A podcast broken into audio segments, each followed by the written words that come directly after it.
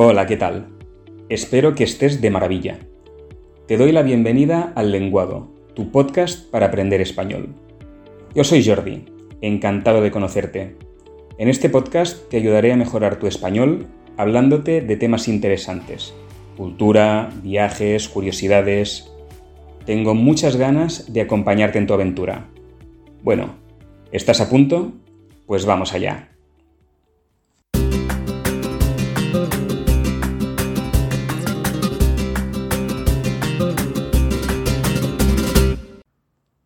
Espera, antes de empezar, tengo que preguntarte algo importante. ¿Ya has escuchado mi primer episodio?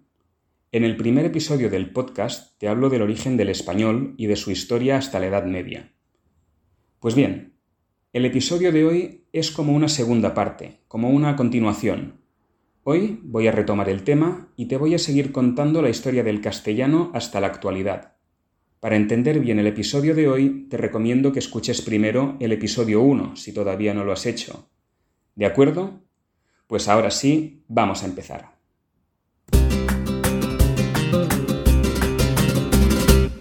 En el episodio anterior viajamos hasta el siglo VIII, ¿te acuerdas? Vale. Ahora imagínate un mapa de la península ibérica. En aquel momento la mayor parte de la península la conformaba Al-Ándalus, un territorio árabe y musulmán. Sin embargo, a lo largo de los siglos se crearon varios reinos cristianos en el norte, como Asturias, León, Portugal, Navarra o Aragón, en los que se hablaban distintas variedades del latín que, con el paso del tiempo, se convirtieron en las lenguas románicas que se hablan hoy en día en Portugal y España, como el portugués, el gallego, el asturleonés, el aragonés y el catalán.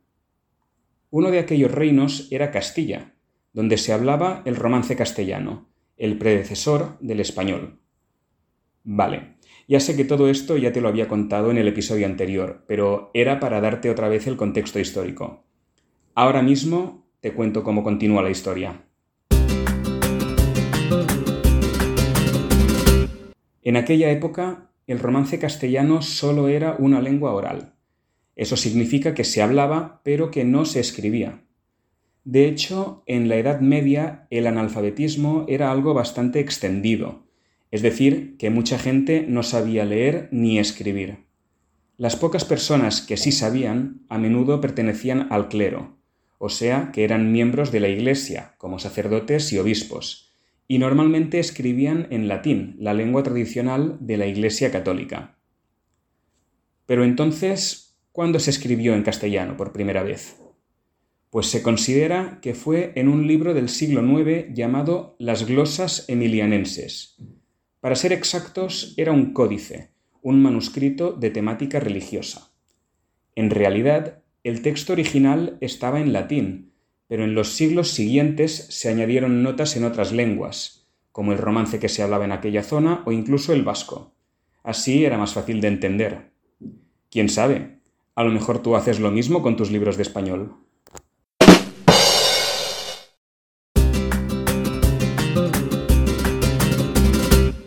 Ahora viajaremos de nuevo en el tiempo, hasta el siglo XIII. En aquella época, Castilla se había convertido en el reino más grande de la península ibérica, ya que había absorbido el reino de León y había conquistado muchos territorios de Al-Ándalus. Pero, ¿qué tiene que ver todo esto con la lengua?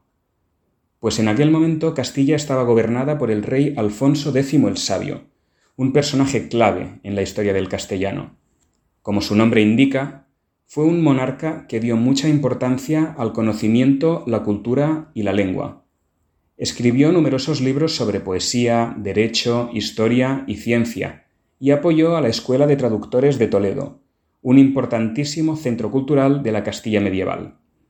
Allí se traducían textos entre diversos idiomas, como el latín, el griego, el árabe y el hebreo, y a menudo se utilizaba el romance castellano como una especie de puente entre idiomas. Por eso se considera que Alfonso X logró convertir el castellano en una lengua de prestigio, en una lengua culta que se comenzó a utilizar en la literatura, la filosofía y la ciencia.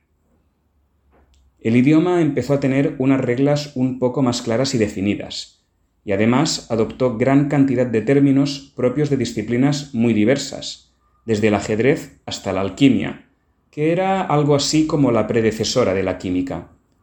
Por cierto, alquimia es una de esas palabras que vienen del árabe y de las que te hablé en el episodio anterior. Si te fijas, verás que en español utilizamos bastantes arabismos que empiezan por al. ¿Se te ocurre alguno? Nuestra siguiente parada en este viaje por la historia es el siglo XV, una era que cambió para siempre el futuro de España y del mundo. En primer lugar, se casaron los gobernantes de los dos reinos más grandes de la península ibérica, la reina Isabel de Castilla y el rey Fernando de Aragón, conocidos como los reyes católicos. Tradicionalmente se ha considerado que su matrimonio supone el origen de España como el país que conocemos actualmente, aunque es una cuestión histórica bastante compleja y polémica. Después pasaron un par de décadas y llegó el año 1492, en el que ocurrieron varios acontecimientos clave. En primer lugar, los reyes católicos conquistaron Granada, el último territorio musulmán de la península ibérica. Después, Cristóbal Colón llegó a América con el apoyo económico de Castilla, lo que marcó el inicio de la conquista española del continente. Y por último, el escritor Antonio de Nebrija publicó su Gramática castellana, el primer libro en el que se estudian las reglas y el funcionamiento de esta lengua, que se acabó convirtiendo en el idioma oficial no solo de Castilla, sino de toda España. Pero sigamos hablando de Cristóbal Colón y de su llegada al continente americano. En realidad, los europeos de aquella época no sabían de la existencia de América. El objetivo real de Colón era buscar otra ruta comercial hasta la India, pero acabó llegando a una tierra desconocida, las islas del Caribe. Después de aquel hecho, España apenas tardó un siglo en conquistar buena parte del continente. Si lo comparamos con las fronteras actuales, sus dominios se extendían desde México hasta Chile. Así comenzó una era de colonialismo en la que las grandes potencias europeas competían por conquistar el mundo.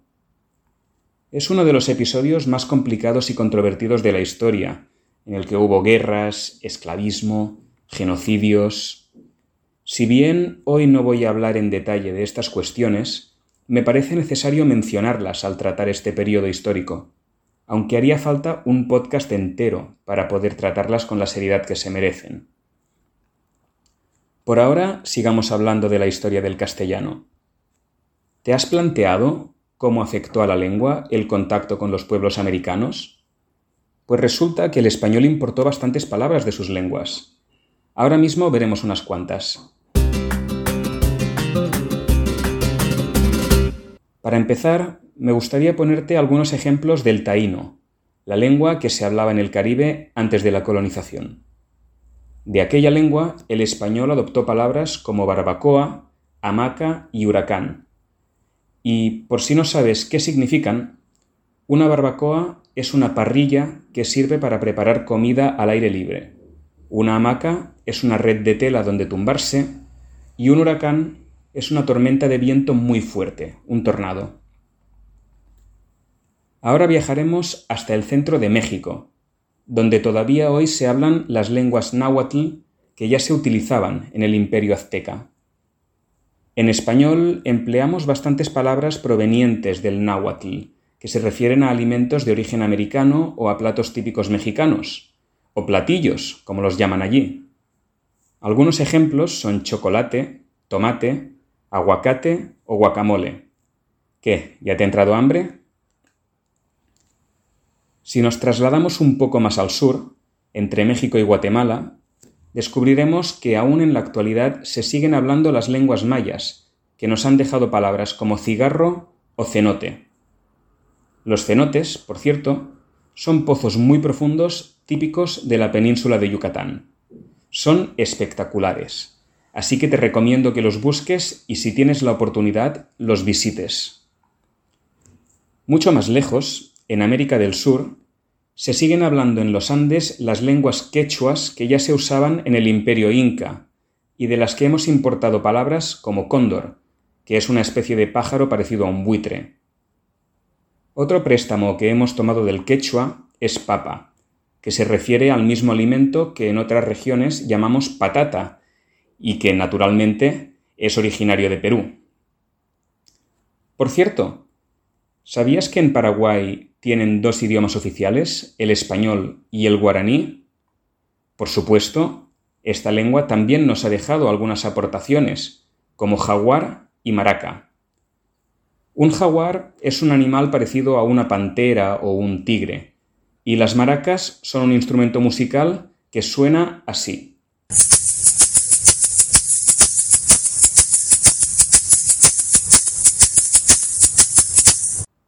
Por cierto, ¿sabías que las Filipinas también pertenecieron al Imperio Español?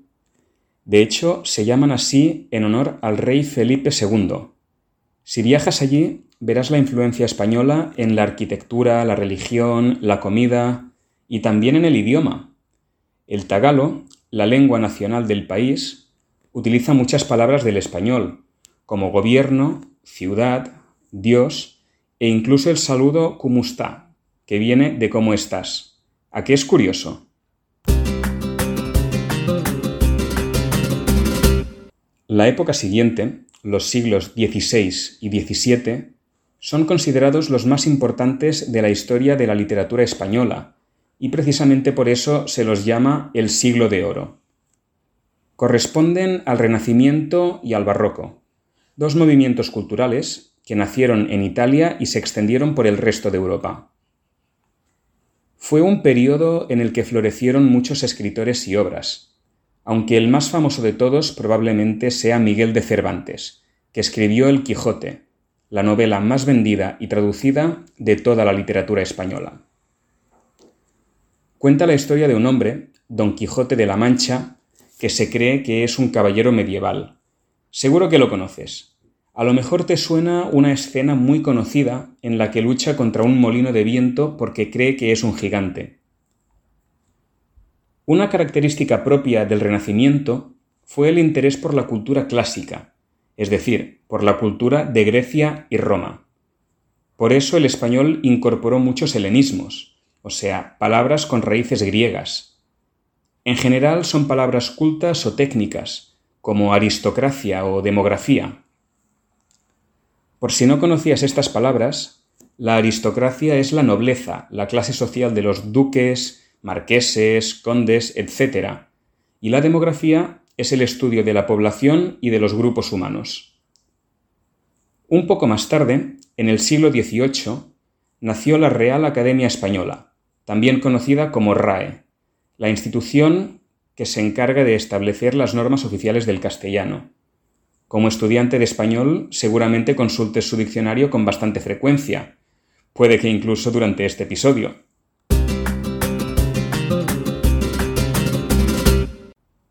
Después, a lo largo del siglo XIX, se fueron independizando los territorios que España poseía en América, con el tiempo se definieron las fronteras de los estados hispanoamericanos que conocemos hoy en día. Como podrás imaginar, una lengua que se habla en tantos países diferentes tiene que ser muy diversa. Cada región tiene rasgos propios en la pronunciación o en el vocabulario. Por ejemplo, cuando algo está muy bien, en España decimos que es guay, pero alguien de México te diría que está chido. En algunos países caribeños y centroamericanos, utilizan la palabra chévere y también en Bolivia, Colombia, Perú y Venezuela. Y si alguien usa la palabra bacán, seguramente esa persona sea de Chile, Colombia, Cuba o República Dominicana. Qué guay, ¿no? Por cierto, la RAE no es la única academia de la lengua que existe. En realidad, actualmente hay 23. Desde el siglo XIX, cada país hispanohablante ha ido creando la suya, más adaptada a cada variedad local. La primera fue la Academia Colombiana de la Lengua, y la más reciente es la de Guinea Ecuatorial, que es la única que existe en África y que se fundó en 2013. Pero si parece que fuera ayer. Y por fin llegamos a nuestros días, al siglo XXI. Incluso en la actualidad el español sigue cambiando y evolucionando. Una de las lenguas que más está influyendo en el español actual es el inglés, a menudo considerado el idioma de la comunicación internacional. Las palabras que proceden del inglés se llaman anglicismos, y algunos ejemplos son parking, marketing, fútbol, copyright, internet o wifi. ¿Qué, ¿Qué significa wifi? Pues es como pronunciamos wifi en España. Como ves, nos gusta bastante adaptar las palabras extranjeras a la pronunciación local. Ya lo ves, la historia del español es larga y apasionante. Han pasado más de dos milenios desde que los romanos llegaron por primera vez a la península ibérica.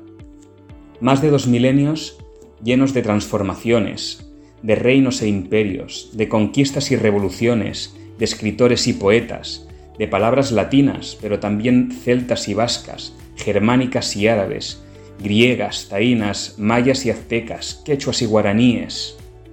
Todos estos pueblos han escrito la historia del castellano y lo han convertido en el idioma que conocemos hoy, una lengua que ya ha cautivado a más de 20 millones de estudiantes en todo el mundo. ¿Y a ti? ¿También te ha enamorado? Muchas gracias por escucharme. Por cierto, ¿Sabías que el español es el tercer idioma más utilizado en Internet después del inglés y el chino? Así que si quieres practicar, en la red encontrarás muchas oportunidades. Por ejemplo, en mis redes sociales. Sigue al lenguado en Facebook e Instagram. Dale a me gusta y escríbeme tus comentarios y sugerencias. Te dejo los enlaces a mis redes en la descripción. Y no te olvides de suscribirte al lenguado en Spotify o en Apple Podcasts.